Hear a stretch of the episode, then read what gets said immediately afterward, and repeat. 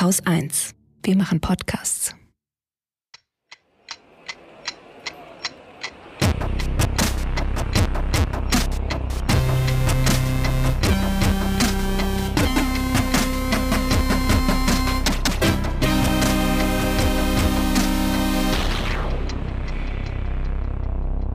Willkommen zur Wochendämmerung vom 8. Oktober 2021 mit Gesundheit, Belarus, Energie, Julia Klöckner, Österreich, den Pandora Papers, der Türkei, Facebook, den Philippinen, Shamjaf zu Abiy Ahmed, Neuseeland, einem Update zu den Saargrünen, dem Börsenticker, einer guten Nachricht. Katrin Rönecke. Und Holger Klein. Fängst du mit Belarus an? Ja, ein bisschen habe ich nur. Ich wollte jetzt nicht schon wieder von den Geflüchteten sprechen. Das ist aber so ziemlich das einzige Thema, was immer noch sehr virulent ist. Stattdessen wollte ich Werbung machen. Du machst ja auch ständig Werbung für andere Podcasts. Ich? Ja, zum Beispiel den von Demian van Osten äh, über Belarus, Hast der sehr deprimierend war. Schlimm, ja, ne? furchtbar. Und falls es andere auch gehört haben und sich gedacht haben, das, ist- das, das ist ja furchtbar. Ähm, Selbsthilfegruppe aufmachen. äh, nee, Alice Botha, die wir ja auch schon hier in der Sendung zu Gast hatten, hat ja ein Buch geschrieben. Die Frauen von Belarus heißt das.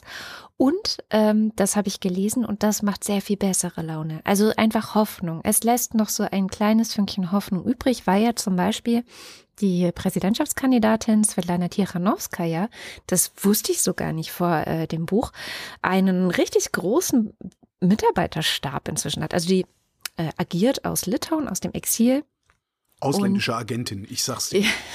Ja.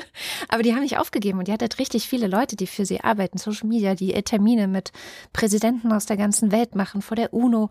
Ähm, also die ist richtig krass aktiv und nicht nur sie, auch viele andere Frauen aus Belarus, teilweise im Exil, aber teilweise auch noch im Land, dann sind sie sehr anonym in diesem Buch behandelt worden, ähm, stehen in den Startlöchern, irgendwann dieses Land doch zu übernehmen Irgendwann. von Lukaschenko. Ja, irgendwann, ähm, aber sie geben eben nicht auf und das ist wirklich so eine so ein ganz schöner Ausblick auf eine auch eventuell mögliche Zukunft. Und Deswegen kann ich es nur empfehlen. Wir verlosen dieses Buch gerade beim Lila Podcast ähm, auf Instagram. Also wir haben da immer so einen Buchtipp. Einmal die Woche, diese Woche war es eben dieses Buch von Alice Botha.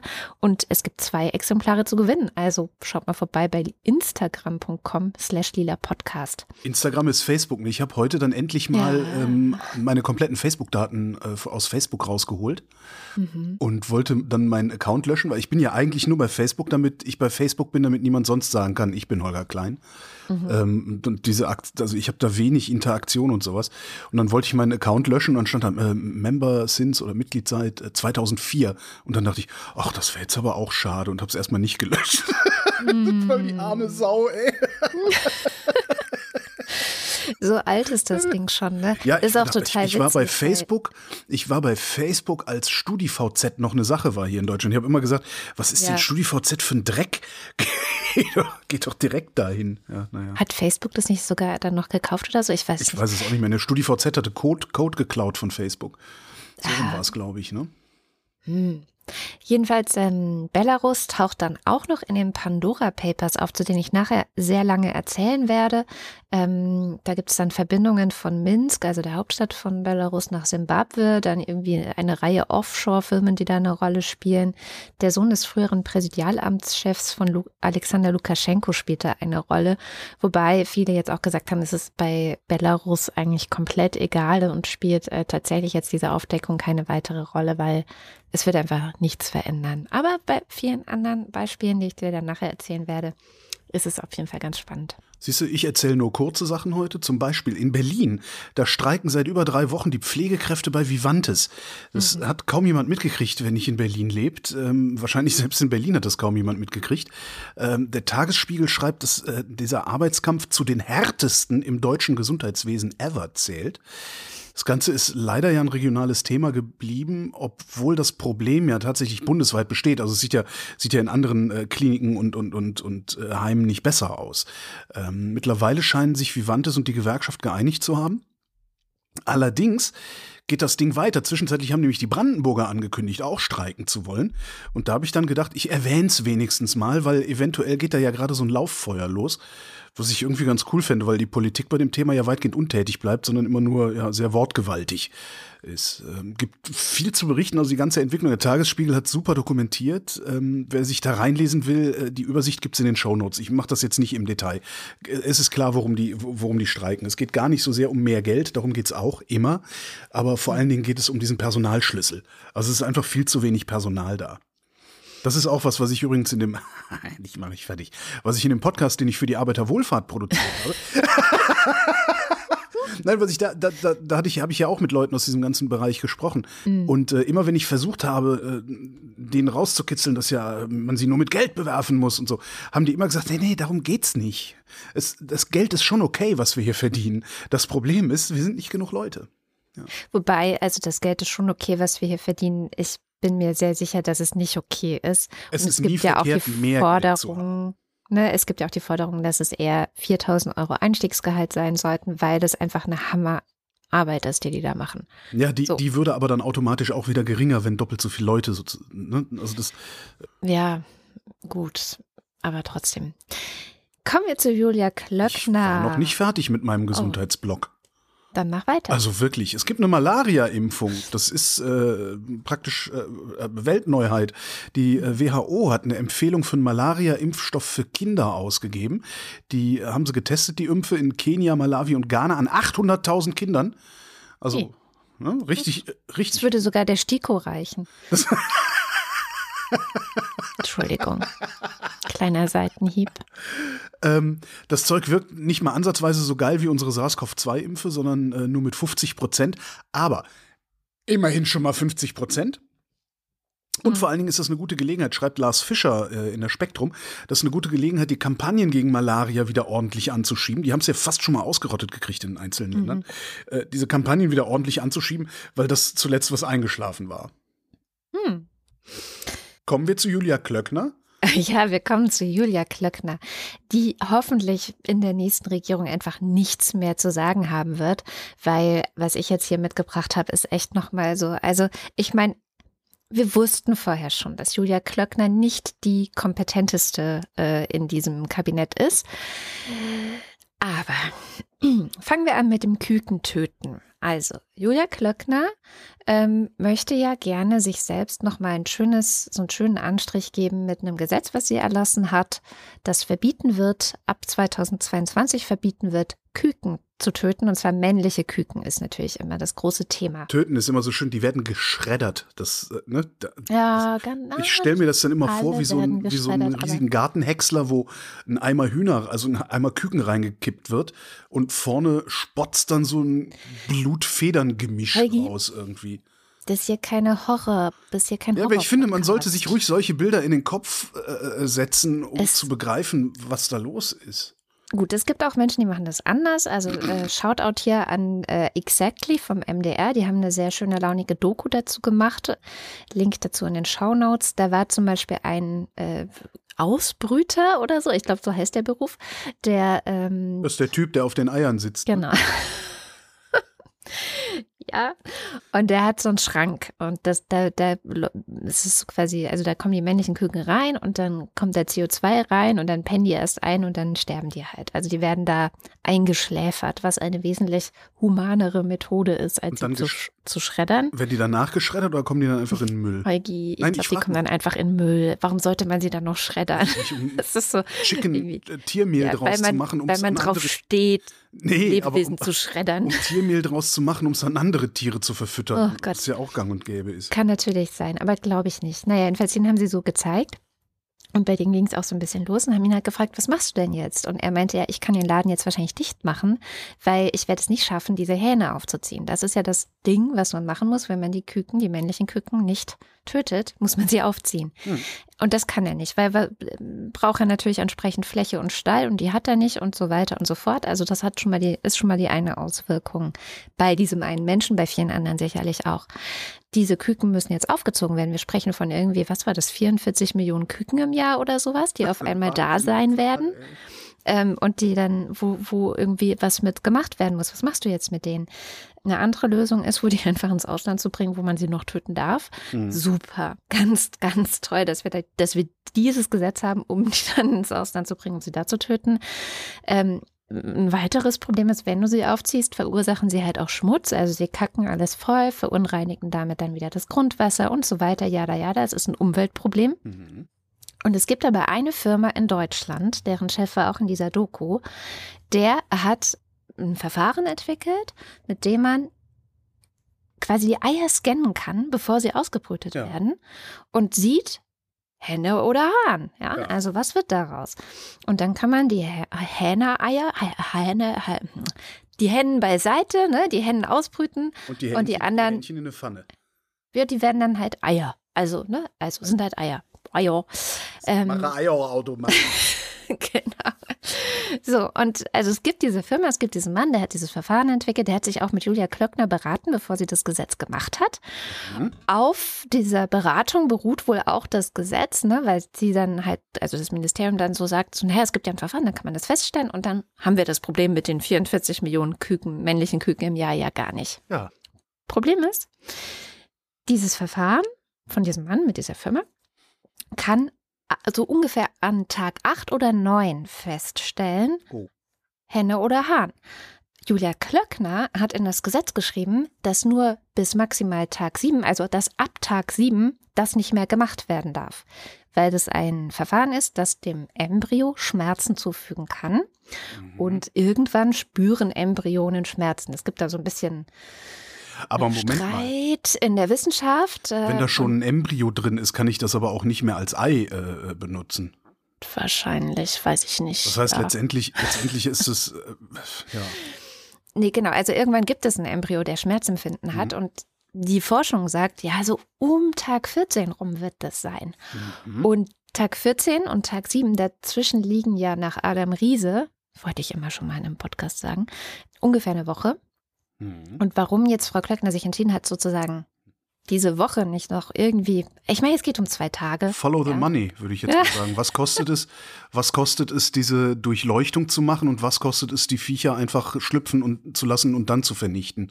Glaube ich nicht, weiß ich nicht. Ja, es wäre auf jeden Fall nochmal interessant, weil also für diesen Unternehmer, für dieses Unternehmen hat mit dem Gesetz, also war einfach klar, also er wollte investieren, er wollte noch mehr solche Firmen in Deutschland bauen und dieses Verfahren und so weiter. Also es wäre einfach eine schöne, gute deutsche Technologie gewesen, die das Problem gelöst hätte. Ja, jetzt mal ganz vereinfacht gesprochen. Ähm, das macht er jetzt nicht, er investiert jetzt gar nichts in Deutschland geht ins Ausland, bietet äh, seine Dienstleistung jetzt im Ausland an. Und auf Anfrage, was denn eigentlich die Lösung sein soll, sagt das Ministerium, wir sind ganz sicher, dass es bis Ende 2023 ein Unternehmen geben wird, das auch schon bis Tag 7 feststellen kann, was für ein Geschlecht wird es wohl sein. Das ist alles so. Das die ist tun ein bisschen doch nicht immer mehr so. äh, Also Ja. genau. Also wir haben keine Lösung für dieses, äh, für diese äh, 44 Millionen Küken, die da auf uns zukommen ab nächstem Jahr. Die einzige Lösung, die es tatsächlich gibt, aber naja, wir reden hier über Deutschland, wäre weniger Eier zu essen. Das ist wirklich die einzige sinnvolle Lösung, weil Ja. das, äh, was anderes haben wir jetzt gerade nicht zur Verfügung. Dann, äh, Frau Klöckner, Küken töten das eine, Bienen töten ist die aktuellste Nachricht aus diesem Ministerium hat die Taz diese Woche berichtet. Und zwar äh, hat Frau Klöckner, wie man so schön euphemistisch sagt, ein Pflanzenschutzmittel zugelassen in Deutschland, das seit 2018 eigentlich EU-weit verboten ist, weil es gibt Studien, die haben nachgewiesen, dass dieses Mittel, das heißt Thiamethoxam, Bienen und auch vielen anderen Insekten massiv schadet. Also schon geringe Dosis kann die irgendwie lähmen, töten, das Lernvermögen oder die Orientierungsfähigkeit beeinträchtigen. So. Aber wie kann denn das Ministerium was zulassen, was die EU verboten hat?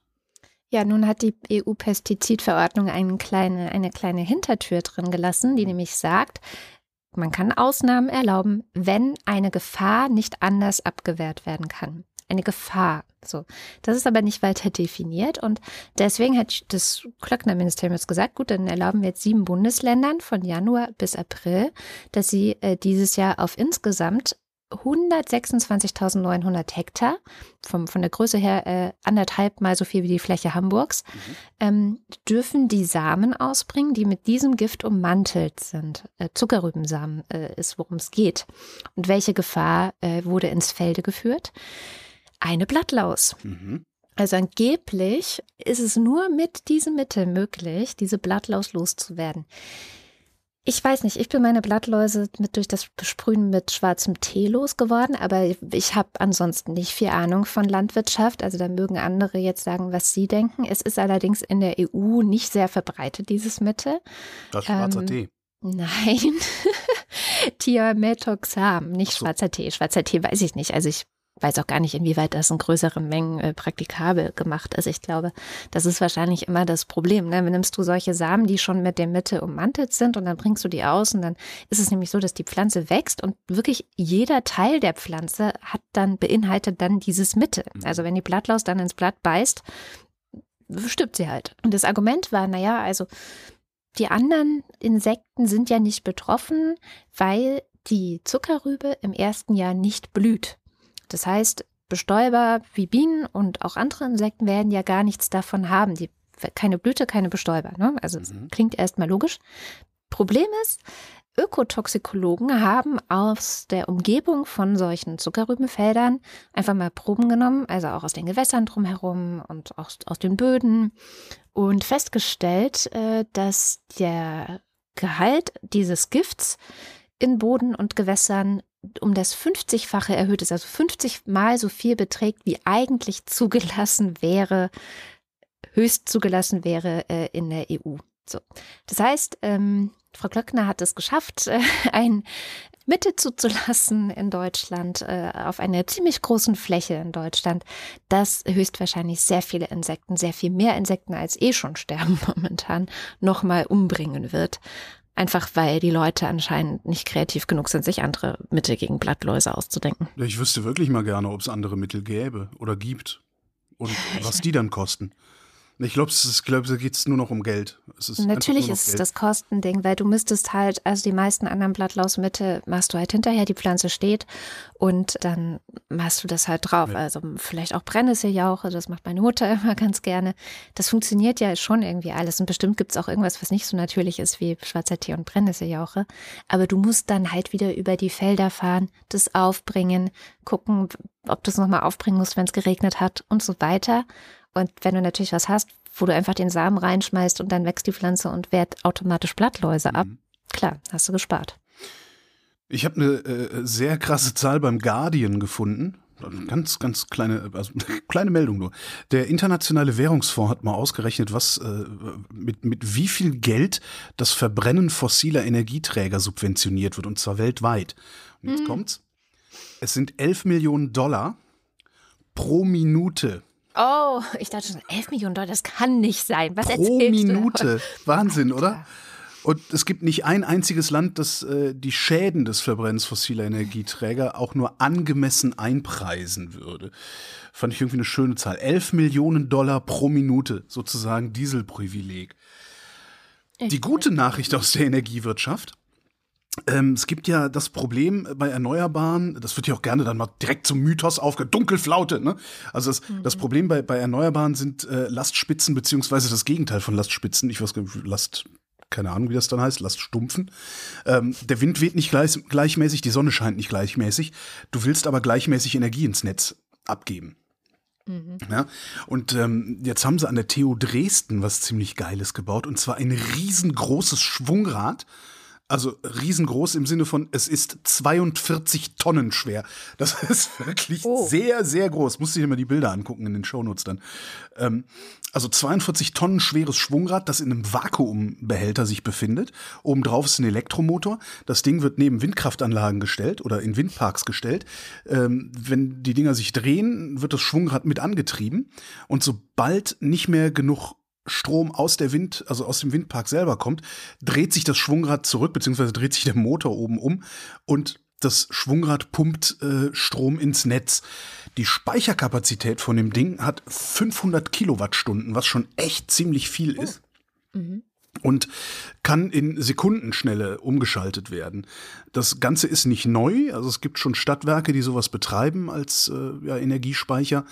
Ähm, kleinere Dinge haben Wirkungsgrade zwischen 80 und 90 Prozent, was ziemlich geil ist. Also du verlierst echt wenig. Ähm, was allerdings neu ist, ist so viel Kapazität in einer einzigen Maschine. Und äh, da schreiben sie, dass das wohl ähm, wesentlich sinnvoller ist, weil es wartungsärmer ist und so, als jetzt eine Kaskade von kleineren Maschinen hintereinander. Ich bin dann allerdings, wenn sie das dann aufbauen, mal gespannt, was die Infraschall-Esoteriker sich wieder einfallen lassen, um das zu torpedieren, weil es ja viel besser Kohlekraftwerke zu haben und so. Natürlich, natürlich. Beziehungsweise, ah, nee, Atomkraftwerke. Wir haben ja, es gibt ja so eine Stimmt, wir müssen ja wieder Atomkraftwerks. Genau, Atomkraftwerke müssen wir bauen, unbedingt zum Klimaschutz. Ah, kommen wir zu den Pandora Papers. Ähm, wieder mal NDR, WDR und Süddeutsche Zeitung. Ja, diese drei haben es wieder getan, aber nicht nur diese drei, sondern es waren insgesamt über 600 Journalistinnen auf der ganzen Welt zusammengebunden im ICIJ, diesem internationalen Konsortium für investigativen Journalismus. Ich liebe diese Leute. Ich finde, das sind echt so die Heldinnen und Helden, die mir Hoffnung geben, dass wir die Welt besser machen können. Also wenige Menschen geben mir so viel Hoffnung wie diese Menschen. Wir kennen die schon durch die Panama Papers. Äh, damals hatten wir ja auch den Bastian Obermeier hier im Interview. Paradise Papers haben die auch gemacht, LuxLeaks und noch ein paar andere. Und ich finde aber das, was diese Woche passiert ist, also Sonntags, äh, Sonntag, glaube ich, ging es los, die Pandora Papers ist so der größte Coup, den die gemacht haben. Warum?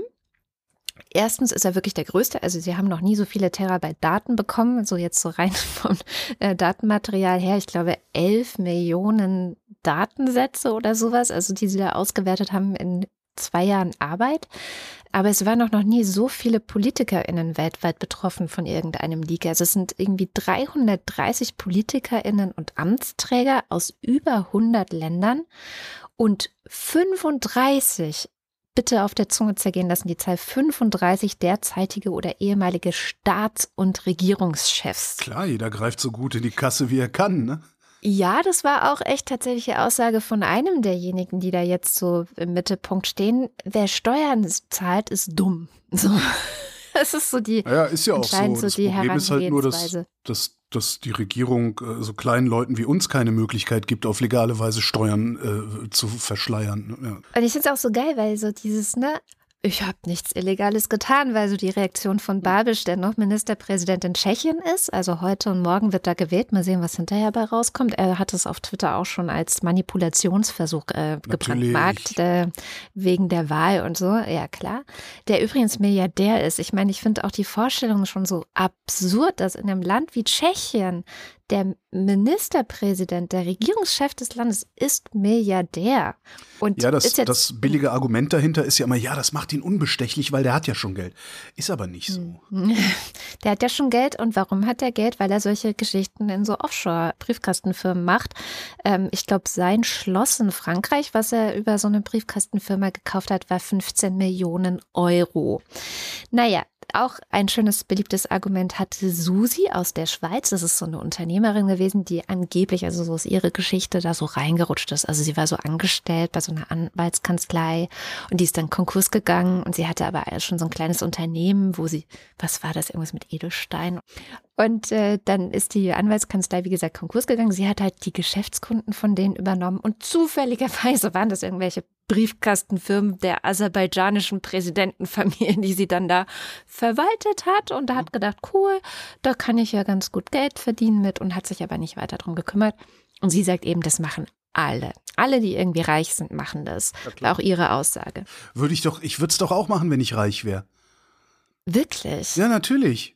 Ich weiß nicht. Ich bin, aber ich bin einfach zu ehrlich. Ja, egal. Also jetzt und, mal ernsthaft, was, was soll denn das? Also die, die, die Leute, die die Gesetze machen, machen sich Gesetze, die ihnen zum Vorteil gereichen. Dann gehen sie hin und versuchen, ihre Ämter dazu zu missbrauchen, sich zu bereichern, um durch diese Gesetze noch mehr Kohle auf Seite zu schaffen. Grr, ja, grr. Das ist absolut wahr. Ich zitiere nochmal diese Deutsche, um nochmal das mhm. Ausmaß des Schreckens äh, klarzumachen. 5,7 Milliarden Euro gehen allein dem deutschen Finanzamt jedes Jahr verloren, weil Firmen ihre Gewinne an Steueroasen verlagern, schätzte das Münchner IFO-Institut. Sagenhafte 11,3 Billionen US-Dollar werden nach Berechnungen der Organisation für wirtschaftliche Zusammenarbeit und Entwicklung in Steueroasen geparkt. Und das Tax Justice Network kam sogar auf bis zu 32 Billionen Dollar. Das ist eine Zahl ja. mit zwölf Nullen. Ja. so, WTF. Ähm, ich dachte, ich erkläre nochmal kurz auch Familienunternehmer dabei, ne? Die armen Familienunternehmer sind da bestimmt. Ja, bestimmt. Ich, ich dachte, ich erkläre trotzdem nochmal kurz das Prinzip für alle, die das vielleicht seit den Panama Papers vergessen haben, was es eigentlich mit so einer Briefkastenfirma in einer Offshore-Oase auf sich hat. Wobei das mit dem Offshore habe ich jetzt auch gelernt bei der Lektüre, äh, dürfte sich auch bald erledigt haben. NPR hat das ganz gut festgehalten, dass ähm, South Dakota eines der größten Steuerparadiese ist und das ist halt nicht Offshore. Also für die USA ist es zumindest nicht Offshore. Jedenfalls funktioniert es dann meistens so, also ein reicher Mensch hat sehr viel Geld und will dafür in seinem Land dann keine Steuern zahlen. Also gründet er oder kauft er irgendwo anders, zum Beispiel in South Dakota, eine Firma, wo er dann keine Steuern zahlen muss mit dem Gewinn, den diese Firma macht und auch dem Besitz, den diese Firma macht. Vielleicht, um das noch mal ein bisschen ähm, plastisch zu machen, das Beispiel Tony Blair ist jetzt aufgetaucht in den ähm, Pandora Papers. Die Blairs haben sich nämlich 2017 so eine Briefkastenfirma gekauft und dieser Firma gehört eine Immobilie im London in Wert von 7,5 Millionen Euro. Nein, so ein Zufall. Das heißt, den Blairs gehört jetzt diese Immobilie, aber sie haben für diese Immobilie keine Grunderwerbsteuer zahlen müssen, weil ja. sie haben ja eine Firma gekauft. Das ist doch das, was du hier in Deutschland auch hast mit den sogenannten Share Deals. Ich könnte nämlich jetzt zum Beispiel die Wohnung hier, in der ich sitze, die mir gehört, könnte ich überführen in die Holger Klein ähm, ähm Immobilienverwaltungs GmbH. Dann wäre ich übrigens auch einer von den armen Familienunternehmern. Und dann würde ich die diese GmbH verkaufen oder oder eine GmbH kann man nicht ah. verkaufen, irgendeine Kapitalgesellschaft draus machen halt. Also ja. Okay. So, äh, so und dann dann, so. dann gehört dir die Firma, das ist genau dasselbe. Das machen die ganzen Wohnungskonzerne hier aus Berlin gehen hunderte von Millionen, glaube ich, schon über die Jahre. Ja, also hier bei den Blairs, also die haben allein mit dieser einen Immobilie äh, 300.000 Euro gespart. Ja. So, das ist jetzt nur so ein Beispiel. In der Regel haben aber diese Leute nicht nur eine Briefkastenfirma, sondern es ist gleich so ein ganzes Geflecht aus Briefkastenfirmen, die irgendwie miteinander verbunden wird, sodass es noch schwerer wird, ein Geschäft also es gibt meistens irgendwie ein Geschäft und es gibt einen Nutznießer dieses Geschäfts, also der mhm. daran verdient. Und je mehr Briefkastenfirmen dazwischen geschaltet sind, desto schwerer wird es dann zum Beispiel für Steuerfahnder oder andere Behörden ähm, rauszukriegen, wer es ist. Ilham Aliyev zum Beispiel, also der Präsident von Aserbaidschan, der hat 27 Liegenschaften für insgesamt 389 Millionen Pfund auf den britischen Jungferninseln. Ja, nur mal so. Das ist das so ein bisschen so, weißt du, das ist so wie Kokser. Ja, immer, die ziehen auch immer weiter, immer weiter und du sitzt so daneben und denkst, Alter, draufer als drauf kann man doch überhaupt nicht sein. Und das ist bei solchen Leuten, frag ich immer, reicher als reich kann man doch überhaupt. Und was stimmt denn nicht mit euch? Ja, naja. naja. Ich hätte gerne eine Briefkastenfirma. Für ja, leck mich. Das, das ist der eine Fall. Also einerseits, äh, du bist sehr reich, ne? Und weißt, willst gerne keine Steuern zahlen. Der andere Fall, den die jetzt auch rausgeholt haben oder gefunden haben in diesen Unterlagen, ist dann wirklich auch Kriminelle. Also mhm. wenn du kriminelle Geschäfte machst und dann hast du zum Beispiel durch Betrug Geld erwirtschaftet. Äh, Gab es so einen Fall, der Wolf von Sibirien heißt eine ganz äh, schöne Podcast-Serie vom NDR dazu. Da geht es einfach um so Leute wie dich und mich, die ein bisschen Geld übrig haben und Bock haben, das anzulegen, damit es wächst. So, dann kommt da so ein Berater und sagt, hey, hier, legt es doch in irgendwelchen Kryptowährungen an. Wir haben ja so eine Plattform gebastelt, die immer das Beste für dich rausholt. Nö, nö, nö, dann legen die ein paar hundert Euro erstmal an. Dann kriegen sie von dieser Plattform vorgegaukelt, hey, aus, die haben sich schon verdoppelt oder es ist wahnsinnig angewachsen. Leg doch noch mehr an, dann hast du noch mehr Gewinn. Naja, und dann haben sie so diesen einen Mann, der hatte irgendwie 10.000 Euro angelegt und dann dann haben sie aber auch eine Frau, der das alles so peinlich ist, dass sie äh, mit verstellter Stimme und nur so im Schatten von hinten gefilmt und so darüber gesprochen hat. Die hat 56.000 Euro da verloren. Und plötzlich waren aber halt diese, war diese Plattform weg. Ne? Also die hat erstmal das Geld eingesammelt von den Leuten und so getan, als würden die wahnsinnige Gewinne machen. Das war natürlich manipuliert. Diese Gewinne gab es nicht. Und auf einmal ist es alles weg und das Geld ist weg und die Betrüger sind weg. So, und wo sind die Betrüger? Naja, dann kommt halt die Staatsanwaltschaft, versucht dem nachzuspüren und stellt fest, dass es sind so viele Briefkastenfirmen dazwischen geschaltet und man kann einfach nicht rausfinden, und das ist eben der Trick, wem gehört diese Briefkastenfirma wirklich? Da gibt es irgendwelche Verwalter. Naja, und es ist auch wieder, wie der Name schon sagt, ist es dann halt nicht eine echte Firma mit einem Büro und vielleicht sogar noch einer Produktionsstätte oder so, sondern es ist halt ein Briefkasten, wo Briefe landen können und irgendjemand verwaltet das, wie so diese Susi zum Beispiel äh, aus der Schweiz. Das Problem ist halt, dass du da nicht rankommst, es sei denn, du hast eben einen Whistleblower, wie damals bei den Panama Papers, oder einen Datenleck, wie jetzt in diesem Fall bei den Pandora Papers.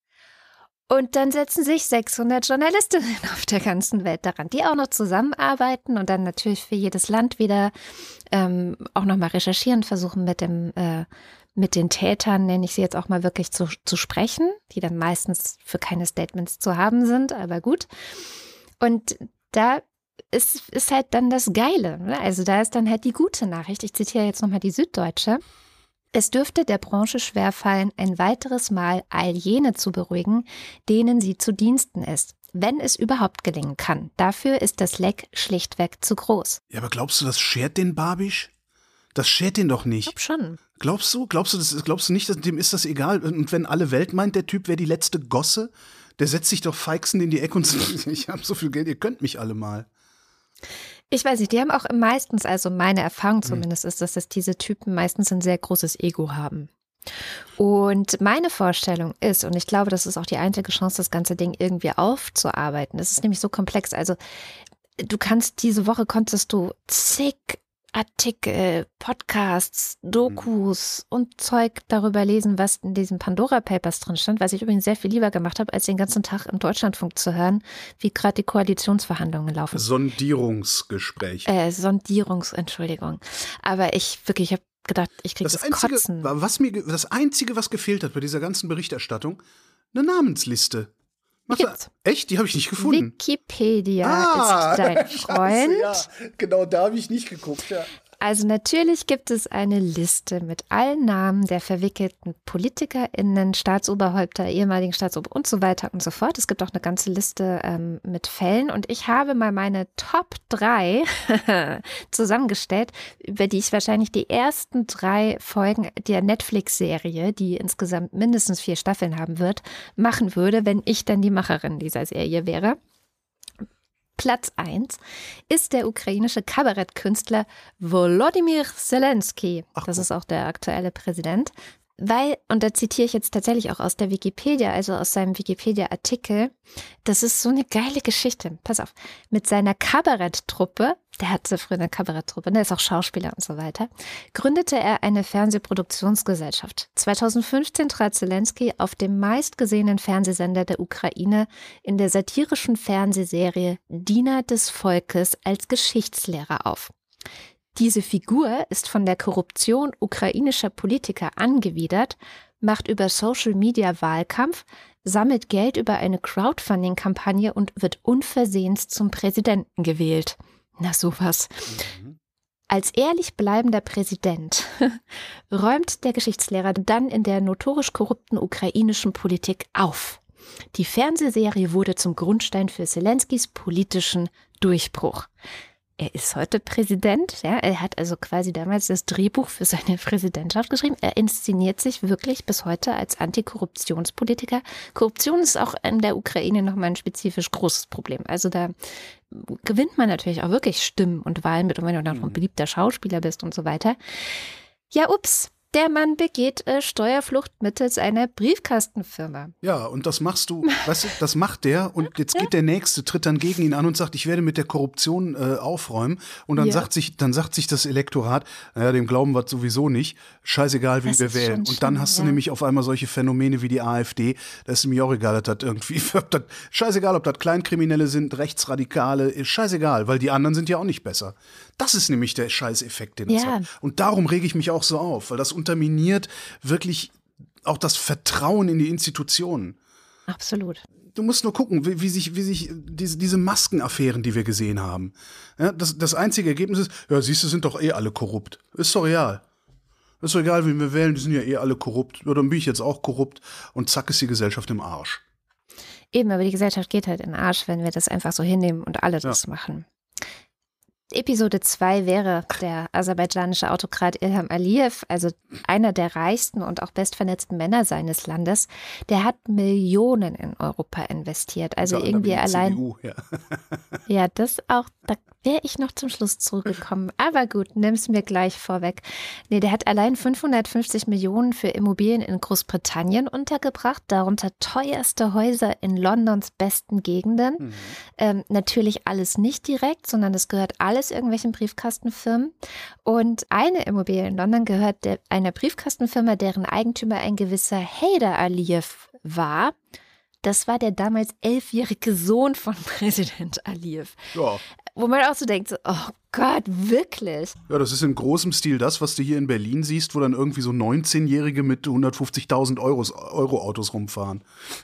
Und diese Aliyev-Folge von dieser Netflix-Serie kann man halt besonders geil inszenieren, weil die verhalten sich, also diese Präsidentenfamilie verhalten sich, als wären sie die Hiltons. Wirklich. Mhm. In den schickesten Kleidern, mit den tollsten Menschen gehen die essen und in den schönsten Autos. Und also es ist so Prunk und Prott ohne Ende. Die kennen keine Bescheidenheit. Null. So. Und das kann man sehr schön äh, inszenieren. Und ja, wie du schon sagtest, dann kann man natürlich auch ganz gut gucken, wie das Geld, das sie natürlich gespart haben durch ihre Geschäfte, ihre Offshore-Geschäfte, dann vielleicht auch investiert wurde, um deutsche Unionsabgeordnete zu schmieren, damit die eine Aserbaidschan-freundliche Politik machen. Was mich ein bisschen wundert, ist, dass da praktisch keine Deutschen dabei sind, außer hier irgendwie ja. Claudia Schiffer und äh, ja. eine von Sein Wittgenstein oder was das war.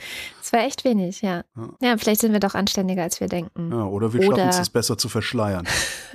ja, aber das ist halt, das, das Ding ist ja, du, dieses besser verschleiern, es, es war jetzt nicht nur eine Firma, also damals bei den Panama Papers war es ja eine Anwaltskanzlei, die aufgeflogen, wo einer gesungen mhm. hat und die aufgeflogen ist. Und jetzt sind es ja viele Firmen, die, deren Daten irgendwie geleckt sind. Ich weiß ehrlich gesagt gar nicht wie, aber das ist ja nicht nur eine, sondern egal wo du warst, egal wo du deine Offshore-Geschäfte organisiert hast, es ist sehr wahrscheinlich, dass du da mit dabei gewesen bist jetzt halt. Das ist schon nochmal was anderes.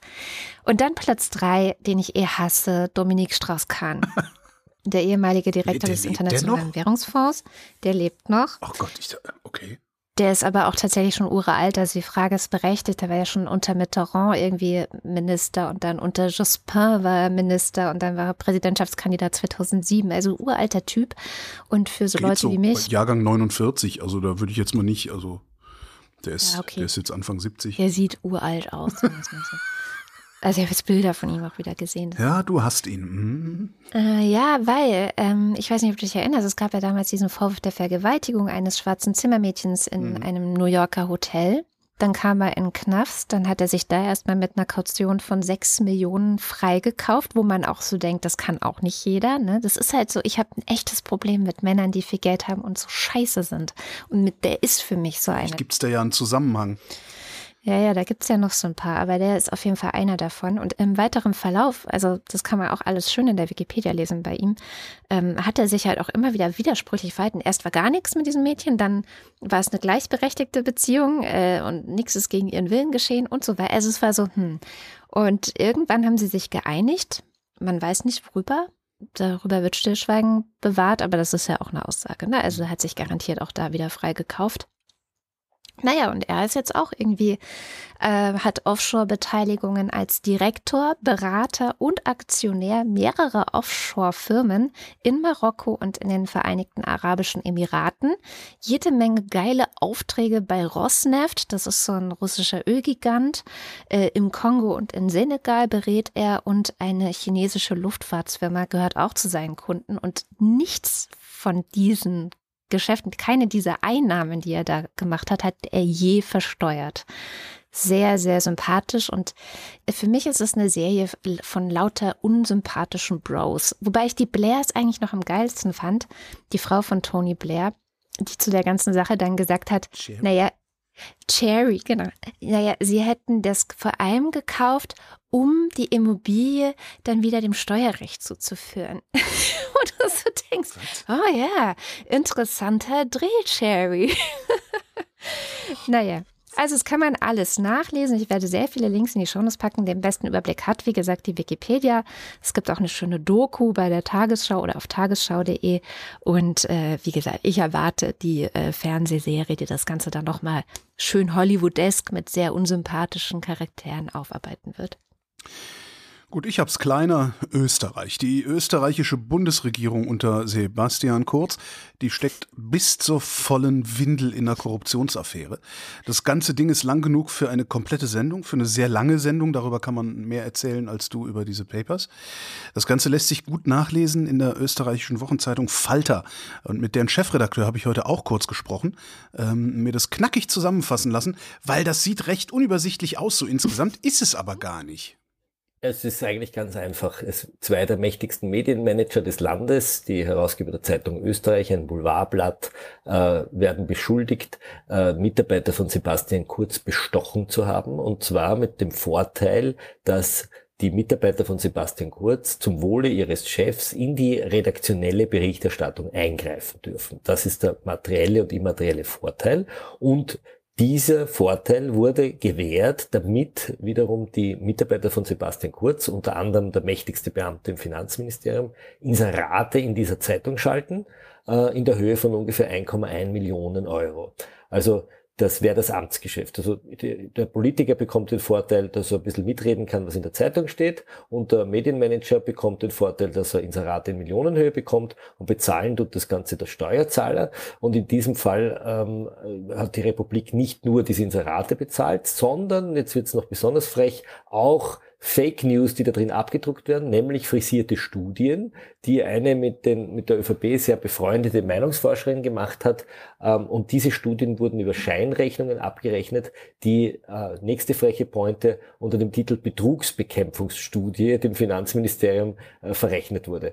Und das Ganze hat die Wirtschafts- und Korruptionsstaatsanwaltschaft in Österreich jetzt aufgedeckt, äh, indem sie die Chats dieses mächtigen Finanzbeamten, des Herrn Thomas Schmidt, der dann später auch noch eine ganz andere mächtige Position bekommen hat, hops genommen hat und auswertet. Und diese Inhalte von diesen Chats stehen jetzt in den gerichtlichen Akten. Und weil, der, weil das alles Teil des großen Ibiza-Aktes ist, äh, haben immer noch, ja, das ist, das ist sozusagen der Rattenschwanz an, an, an der Causa Ibiza, ähm, weil, das, weil das so viele Anwälte Akteneinsicht haben, haben wir Medien die Möglichkeit, über das, den Weg der Akteneinsicht legal an diese Dokumente zu kommen äh, und diese Dokumente zu lesen und sie auch online zu stellen. Und so wird ein großer, dicker, fetter, schwarzer Vorhang auf die Seite geschoben und der Lichtstrahl der Öffentlichkeit sieht, wie manche Medienmanager in diesem Land mit manchen Politikern in diesem Bett liegen. Das Ganze ist 20 Minuten lang, erscheint heute nicht als Sondersendung bei uns, sondern, Achtung, Werbung, im, bei Übermedien im Podcast. Holger ruft an. Äh, es, der hatte nur leider, leider nur 20 Minuten Zeit. Ich habe mit Klenk, also Florian Klenk heißt er, der Chefredakteur vom Falter, äh, ich habe mhm. mich mit dem schon verabredet, dass wir, äh, sobald sich der, der äh, Staub ein wenig gelegt hat und er wieder Zeit hat, weil der ist irgendwie, äh, heute Morgen um sieben war der schon im Deutschlandfunk oder sowas im Interview, ähm, der, äh, also sobald der Staub sich gelegt hat, wollen wir mal eine lange Sendung machen und ausführlich über sein Land reden. Mal gucken, was dann bei rumkommt. Spannend an der ganzen Sache ist, was da jetzt gerade veröffentlicht worden ist, hat er ja gesagt, das ist der Nachhall der Ibiza-Affäre. Das heißt, das sind mhm. alte Daten. Und gerade erst sind die ja überall eingeritten bei der Regierungspartei mhm. und haben neue Geräte beschlagnahmt. Das heißt, mhm. der ganze Kram, der ganze Dreck, der auf diesen neuen Geräten ist, den, den haben wir noch gar nicht gesehen. Den hat noch niemand gesehen. Ja, da sitzen jetzt noch die Forensiker erstmal dran. Und Klenk meinte, die haben richtig gute Forensiker. Die sind sogar in der Lage, gelöschte Signal Attachments wiederherzustellen. Oh. sehr Was? geil. Ja, ja, ja, sehr geil. Ähm, das, das heißt, das dürfte demnächst irgendwann dürfte das noch mal richtig lustig werden, weil jetzt geht natürlich die ganze, man sieht das ja auch schon, die ganze Propagandamaschine, die Kurz sich da hochgefahren hat, ja. die geht jetzt los. Die Staatsanwaltschaft wird als linke Zellen bezeichnet und so. Mhm. Ähm, und, ja, und eventuell überlebt er das jetzt gerade so. Und dann kommen die neuen Daten raus. Es könnte ein Mordsspaß werden, nochmal da in Österreich. Ja. Oh Gott, das ist, du, du machst es so unterhaltsam. Ich fand es ja. ja. mega erschreckend. Ja, ne? Also was der Kurz sich da für ein System aufgebaut hat an Günstlingen und wirklich in alle Ebenen der Regierung rein, bei den Medien, das ist also. Und das ist auch, das, das wird ihm auch wahrscheinlich das Genick brechen. Die Staatsanwaltschaft geht halt davon aus, dass Kurz von all dem gewusst hat. Natürlich. Ähm, es ist kaum nachweisbar. Es gibt wohl einzelne Chats, aus denen äh, man das ableiten kann, aber er, die sagen halt, er muss das gewusst haben, denn er war der Einzige, der davon profitiert hat.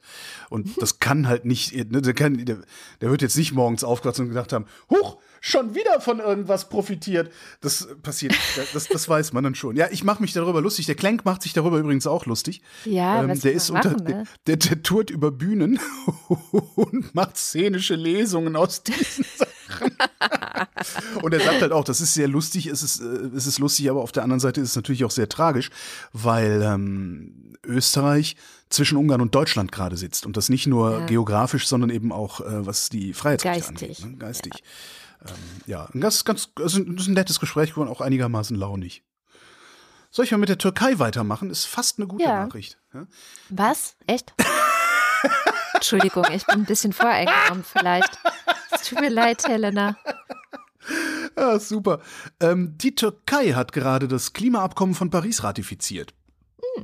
Wir erinnern uns, das äh, Pariser Klimaabkommen sagt Erderwärmung deutlich unter zwei Grad, idealerweise anderthalb. 1,5. Genau, anderthalb, sage ich ja. Ähm, Und zwar im Vergleich zum vorindustriellen Niveau. Bei 1,2 sind wir, äh, halten werden wir das sowieso nicht. Da brauchen wir uns keine Illusionen machen. Interessant ist, dass die Türkei zu den ersten Ländern gehört hat, die das Abkommen 2016 unterzeichnet hat. Jetzt haben sie aber so lange mit der Ratifizierung gewartet. Warum haben sie damit gewartet? Weil die Türkei ein Industrieland ist. Mhm.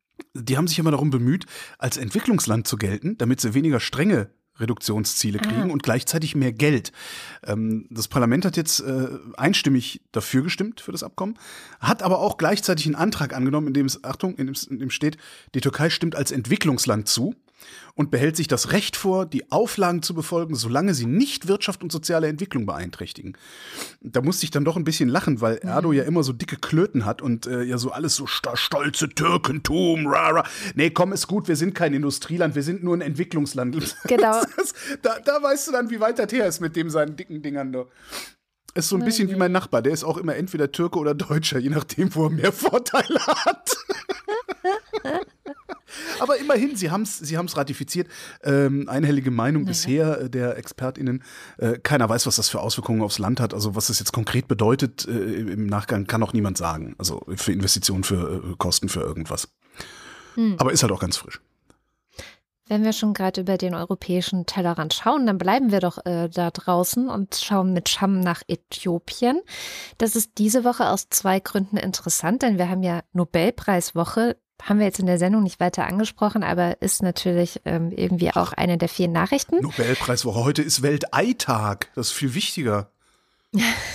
Okay. Naja, aber in Äthiopien regiert ja ein Friedensnobelpreisträger, ein ehemaliger, nämlich Abiy Ahmed. Und der wurde jetzt von einer Mehrheit des Parlaments wieder zum Regierungschef gewählt und diese Woche auch vereidigt. Und warum das wichtig ist, das erzählt uns die Scham am besten selbst. Ja, die Entscheidung, die dürfte einige Leute sehr überrascht haben, weil ja unglaublich viel in diesem Land passiert. Wir haben ja auch schon ein paar Mal über Äthiopien gesprochen, denn da wissen wir bereits schon, hoffentlich wissen das viele, seit einem Jahr, fast einem Jahr, herrscht dort Krieg und das in verschiedenen Provinzen des Landes. Den Vereinten Nationen zufolge sind bereits Zehntausende Menschen ums Leben gekommen. Vielleicht interessiert es einige, wie die Wahlen dort genau abgelaufen sind, weil wir ja auch vor nicht allzu langer Zeit unsere eigenen Wahlen hatten.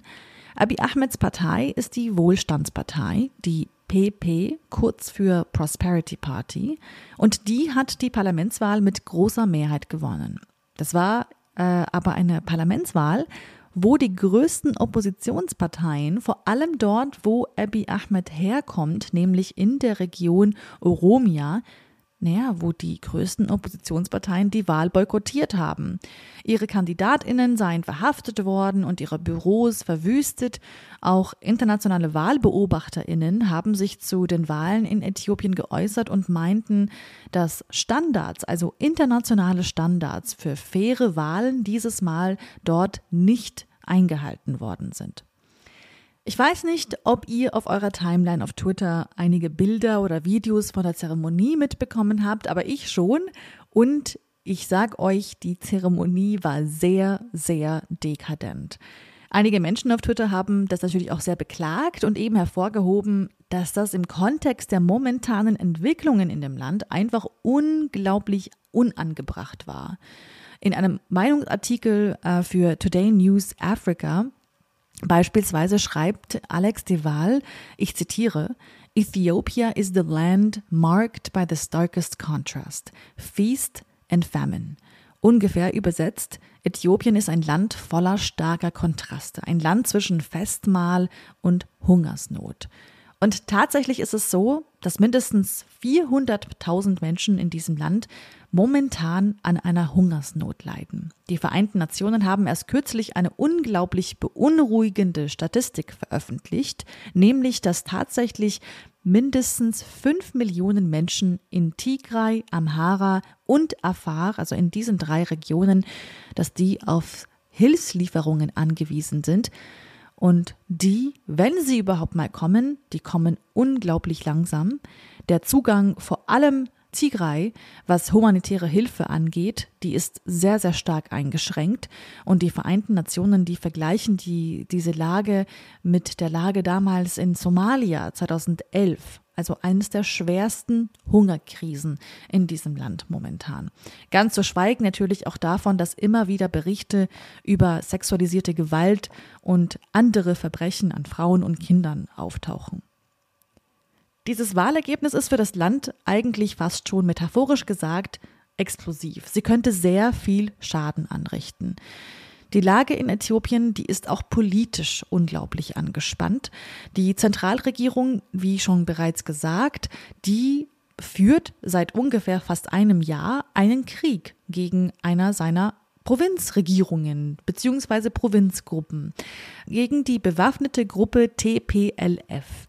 Das ist die Volksbefreiungsfront von Tigray, eine Provinz im Norden.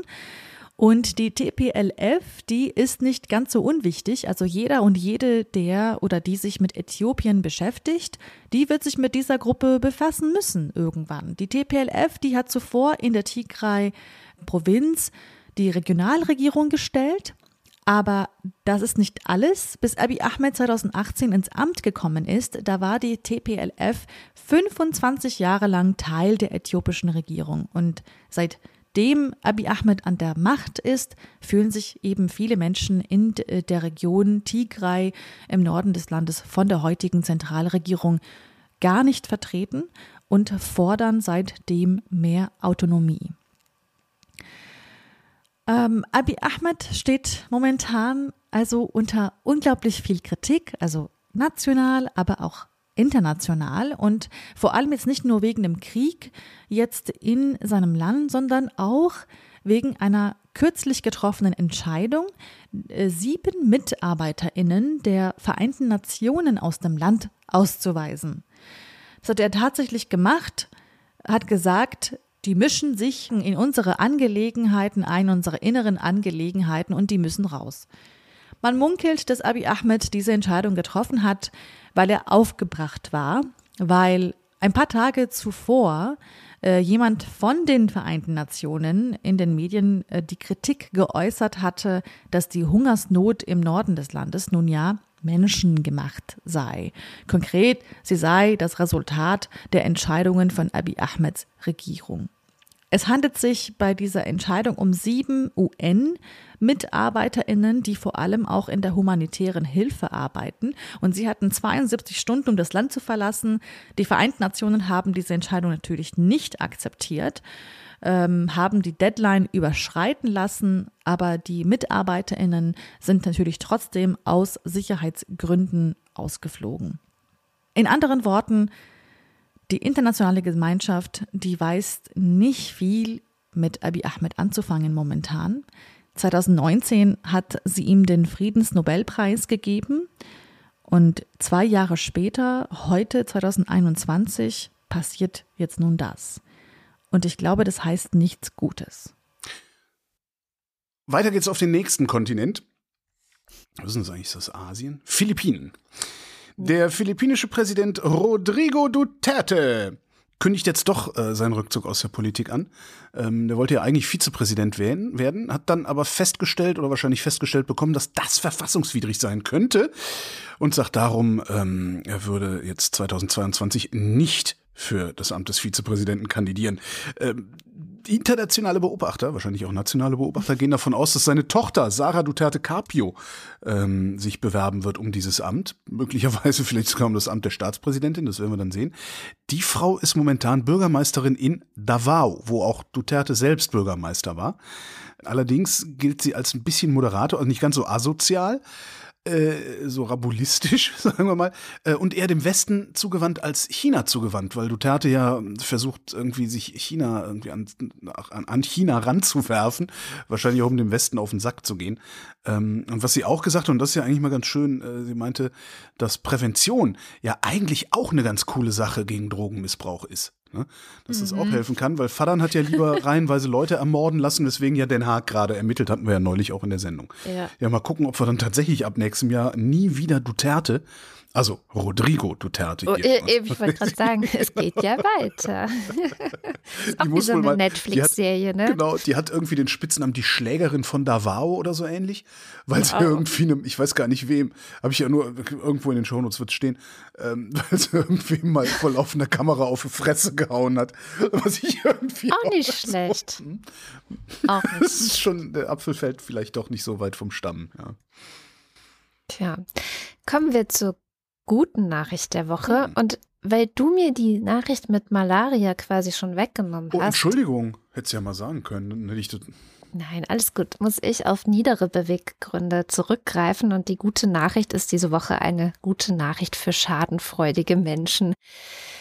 Donald Trump ist nämlich das erste Mal seit 25 Jahren aus der Forbes 400 Liste rausgeflogen. Das mhm. ist diese Liste, in der die 400 reichsten Menschen äh, aufgelistet werden, also Amerikas reichste Menschen. Und da war er 25 Jahre lang eigentlich immer drin, weil er halt so dieser Immobilienmogul war. Weil er immer behauptet hat, er hätte Geld.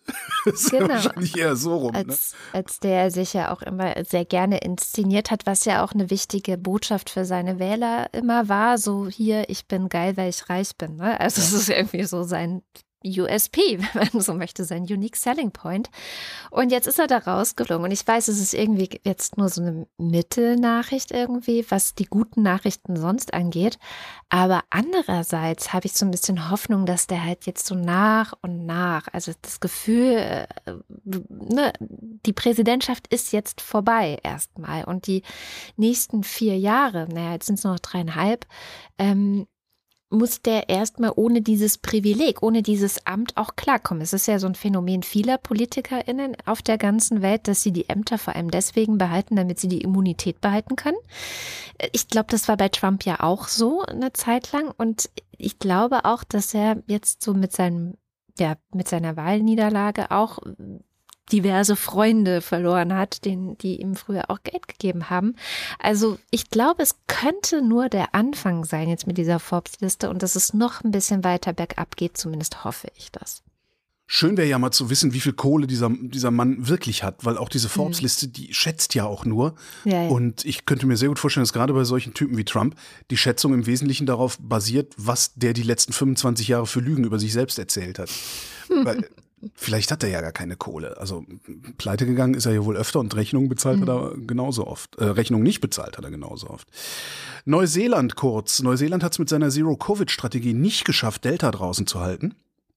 Die lockern jetzt ein bisschen, ähm, versuchen die Impfrate so schnell wie möglich hochzukriegen. Die sind, glaube ich, gerade mal bei knapp 50 Prozent und trotzdem ein sehr strenges Kontrollregime noch zu fahren. Die fahren jetzt halt bloß nicht mehr das ganze Land runter, nur weil es irgendwie 1, 2, 3, 4, 5, 6, 8, 9, 10 Infektionen gibt.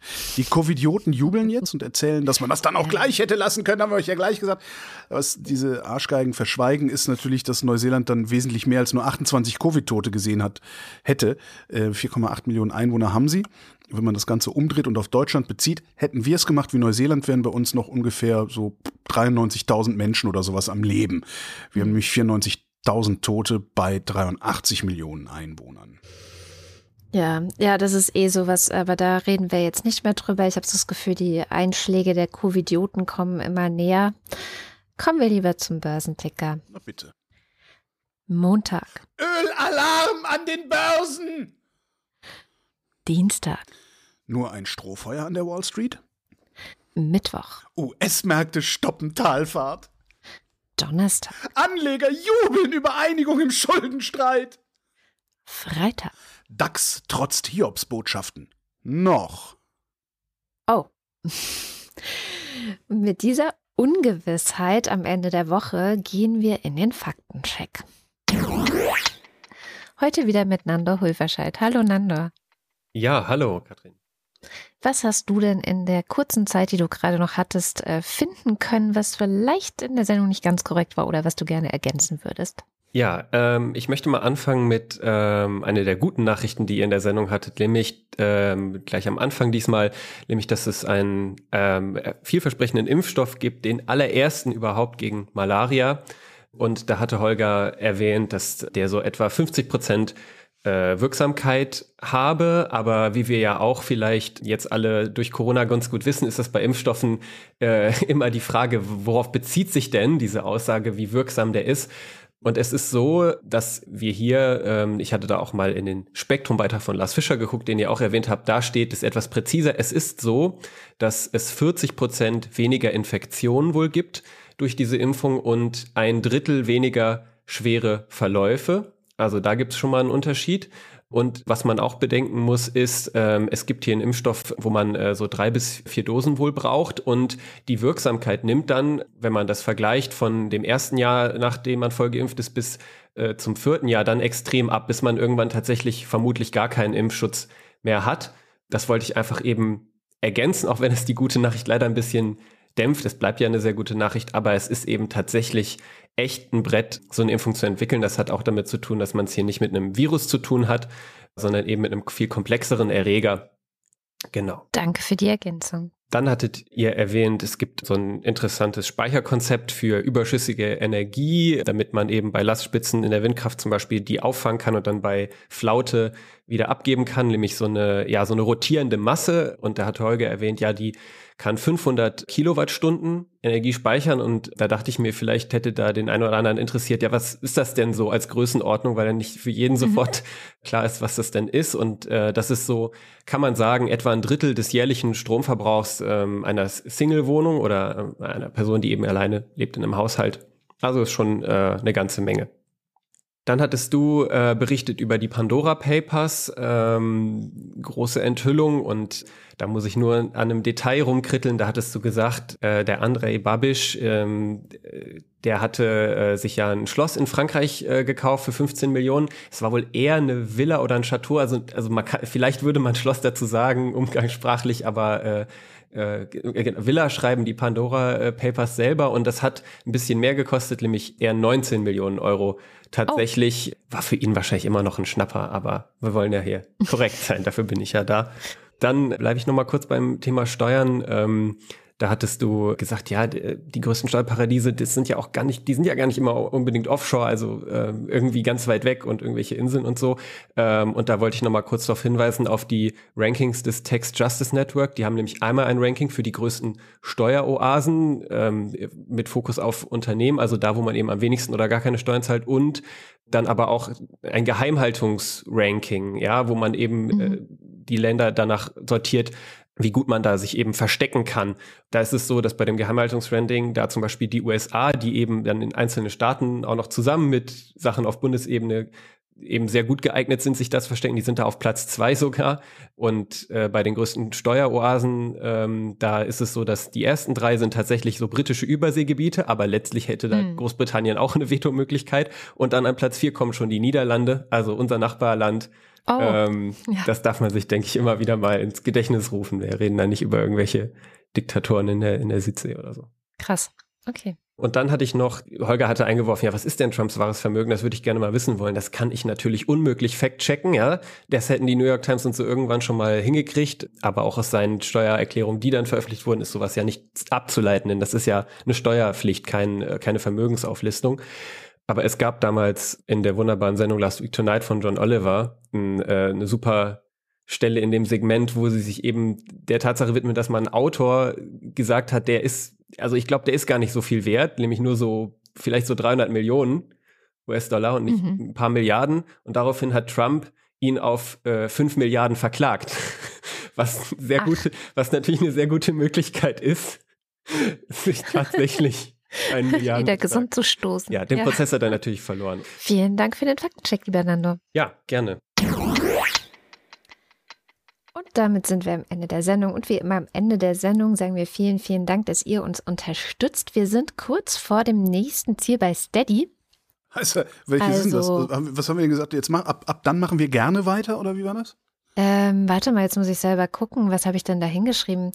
Nein, nicht ab dann machen wir gerne. Wir machen ja natürlich immer gerne weiter. Nee, nee, nee, nee. Als wir damit angefangen haben, haben wir gesagt, ab so und so viel machen wir weiter und ab noch mehr machen wir gerne Das ist weiter. ja sehr, sehr lange schon her. Also da bist du echt nicht mehr auf dem aktuellsten Stand. Warum auch? Du bist die Produzentin. Ich, ich, ich bin hier nur der Lohnansager. Also lustigerweise steht, dass wir bei, ab dem nächsten Ziel, wenn wir das erreichen, machen wir Fact-Checking.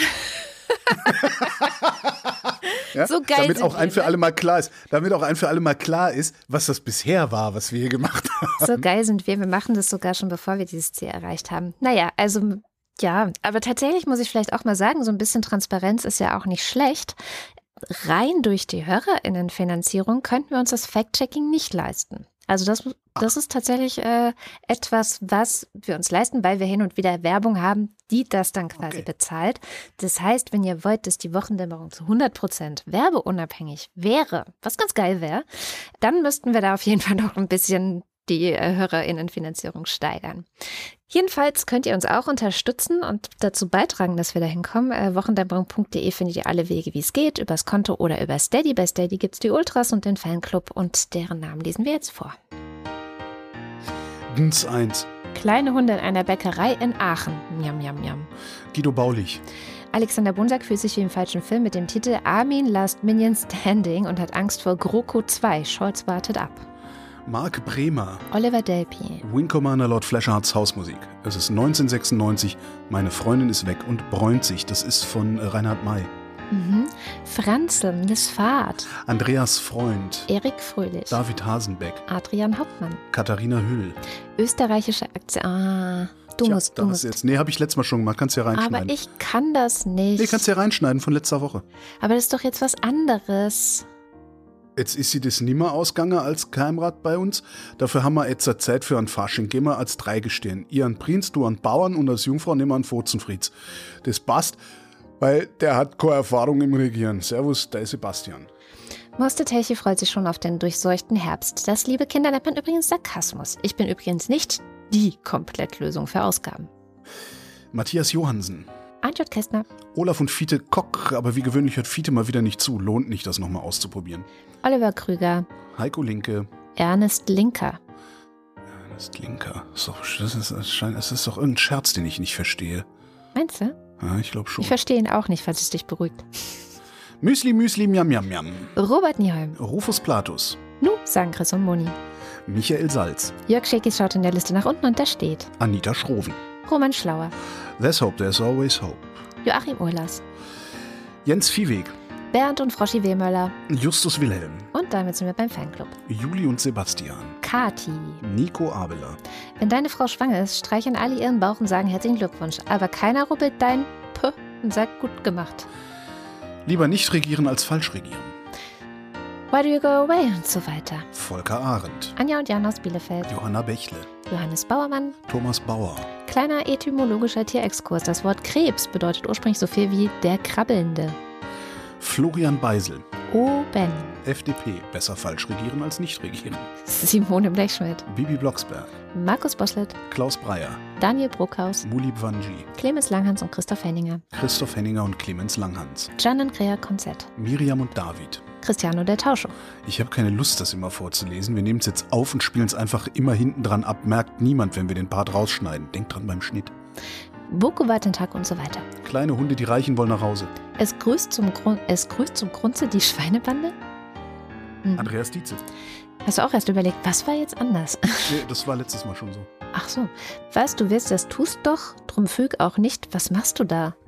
Bei Graptas Hammer, bei den Söhnen von Varwan, du wirst gerecht werden. Ein belegtes Brot mit Schinken, ein belegtes Bott mit Hai. Was für Preise. Nico Erfurt, Stefan F., Claude Fankhauser. Matthias Flader, Grüße an den Flyer Service Hahn. Oliver Förster, Olli Frank, der Flyer Service Hahn ist die Fake-Firma, die äh, die Flyer für AfD, die AfD äh, sich hat zwar bezahlen lassen, aber nicht verteilt hat. super. Wo waren wir? Bei Äh, Markus und Julia freuen sich über jede neue Folge. Mariana Friedrich, Wolfgang Fröhlich, Helge Georg, Sabine Gielen, Bärbel Grothaus, Sally der Pinguin grüßt alle, die sie kennen, Ricardo Gatta, Simon Häkler, Silke Hartmann, Lars hat zu viel Alkohol getrunken und hat sich für Radler entschieden, Jan Heck, Sven Hennissen, Ralf Herbst, Tobias Herbst, Nils und Hilke. R-E-T-T-U-N-G und so weiter. Vielen lieben Dank für eure tolle und intensive Arbeit. Wer das hier liest, ist viel klüger als ich. Andreas Jasper, der ratlos zurückbleibt. Philipp Kaden, Captain Käffchen, Fußballspieler altern in der Halbzeitpause ganz normal weiter. Arne Kamola, Alexander Klink, Markus Krause, Magali Kreuzfeld, Pia Kronquist, Thomas und Corina. Oliver Kohlfink, Große Hunde, lecker, lecker, lecker. Sebastian Lenk und Henry Vize, Detmar Liesen, Nico Linder, Florian Link. Yogi Löw, Mein Name ist Ipsum, Lorem Ipsum. Sabine Lorenz, René Ludwig, Matsch und Mäuschen, JJ McClure, Martin Weschke, Robert Meyer, dat de da köder wart und de Nacht due de duet lang und de Kinder von Naba de warnen döstern bang. Ah, Du kannst sowas immer so viel besser. Möchtest du es mal probieren? Dat de Tag köder ward und de Nacht duet lang und de Kinder von Naba, die waren in düstern Bang. Wenn der Regen von Dreitach dröppt, min Sohn Buten, Buten Gauer löppt, sonst wart hinat den Snurt bin de Kat. Keine Ahnung, irgend, irgendein Plattdeutsch. Ja, never mind. Kleine Hunde, miam, miam, miam. Johannes Möller, Lordium Mondkind. die Mulle. Johannes Müller. Mein Name ist Nele. Nele wie in Quanteneletronik. Elektronik. Celine Neubich. Thorsten W. Neu. Cindy und Tim. Timothy. Cindy und Tim. Mein Name ist Oliver. Oliver wie, wie in Brokkoli-Verschwendung. Boris Perner. Nora Hoffmann und Peter Schmäler. Jochen Philipp. Sebastian Kopp. Der Raketenmann. Wilhelm Reich. Milena Robbers. Christian Rohleder. Markus Römer. Anna Roth. Sven Rudloff. Ruth Rutz. Fs. Jürgen Schiffer. Ildefons Raffaello Jalapeno. Das Publikum war heute wieder wundervoll und so weiter. Bodo Schenker. Christian Schluck. Christian Schmidt. Der Schommi. Susanne Schulze. Chip, Chip, Chip und Chap und so. Theresa Sievert. Nach Ursula von der Leyen und Annegret Kramp-Karrenbauer würde doch Marie-Agnes Strack-Zimmermann nicht nur vom Namen her gut passen, sie wäre auch eine der vernünftigeren Ferengi und die Frauenquote der FDP wäre zumindest im Kabinett erhöht. Abracadabra, Hokos, Krokus, Luxus, Locus, Simsalami, Bing. Es wird immer schwerer. Birgit Sobich. Jens Sommerfeld. Im Übrigen bin ich der Meinung, dass Nationalismus keine Alternative, sondern eine Katastrophe ist. Marie Stahn. Christian Steffen, Christian Steifen. Sabine Stein, Thomas Stein. Philipp Steinkopf, Suse und Martin Stöckert. Michael Sümanek, Claudia Taschow. Moritz Timm, Mr. Tipp. Alexander Klink bekommt gar nicht mit, dass ich ihm surrealistische Grüße sende. Respekt setzt immer Intelligenz voraus und da fängt bei vielen das Problem schon an. Johann und Eli und Mit Erstaunen und mit Grauen sehen's die Ritter und Edelfrauen und gelassen bringt er den Handschuh zurück, da schallt ihm sein Lob aus jedem Munde. Anna und Gregor sind hocherfreut, denn sie, Haben keine Termine und leicht einen Sitzen. Prost, Alan und Oskar, Martin Unterlechner, Jan von Winkelreue, Yannick Völker, Stefan Wald, Andreas Waschk. Who Controls the British Crown? We do. Vielen Dank für die schöne Weihnachtskarte. Oh. Steven Welch, Hast du das mitgekriegt? Bald Irgendwer hat denn, wieder, ne? wer hat denn gerade, irgendwer hat gerade gewarnt, irgendein Einzelhandels-, Großhandelstypi hat gesagt, äh, wenn ihr Weihnachtsgeschenke bestellen wollt, die äh, garantiert aus dem Ausland kommen, solltet ihr das in den nächsten zwei Wochen machen, weil ähm, ne, die Häfen sind überlastet, die es gibt nicht genug Container, es gibt also oh, oh. wenn du was im Ausland bestellen Oh willst, was nicht gerade hier so per Landweg kommt, solltest du dich beeilen. Fand ich eine ganz witzige Sache auch. Also kauft lieber regional. Genau, kauft lieber regionale Plasmafernseher. Entschuldigung, jetzt habe ich den Überblick. Steven Ach, da. Wir gehen aus, wenn wir nicht zurückkommen, räche unseren Tod. Jenny Wieland, 11.11 wird Omnibus FM weitergehen. September ist rum und das Ziel nicht erreicht. Bitte unterstützt Holgi beim Omnibus. Das hast du doch da reingeschrieben. Nee, das habe ich da nicht reingeschrieben. Ja, Omnibus FM wird erstmal weitergehen. Wir, wir, verdienen damit kein Geld mit diesem Podcast, aber äh, wir haben gesagt, wir machen jetzt erstmal weiter, bis uns die, bis wir keinen Bock mehr haben, sozusagen. Ja. Tobias Wirth. Wir brauchen keinen starken Mann, denn wir sind selber stark genug. Wir wissen selber, was zu tun ist. Unser Kopf ist groß genug. Christoph Ziesecke. I only drink ch ch Champagne. I only drink champagne on two. Okay, kennst du die Simpsons-Folge? Nee. Ist das Simpsons? Champagne? Nee, warte mal, ist das Simpsons? Nee. Nee, das ist nicht. Ist das, ist das Simpsons? Egal. I only drink champagne on two occasions, when I'm in love and when I'm not. Miau. Und damit vielen herzlichen Dank. Ja, vielen, vielen Dank. Ich lebe davon. Und das war die Wochendämmerung vom 8. Oktober 2021. Wir danken für die Aufmerksamkeit. Tschüss.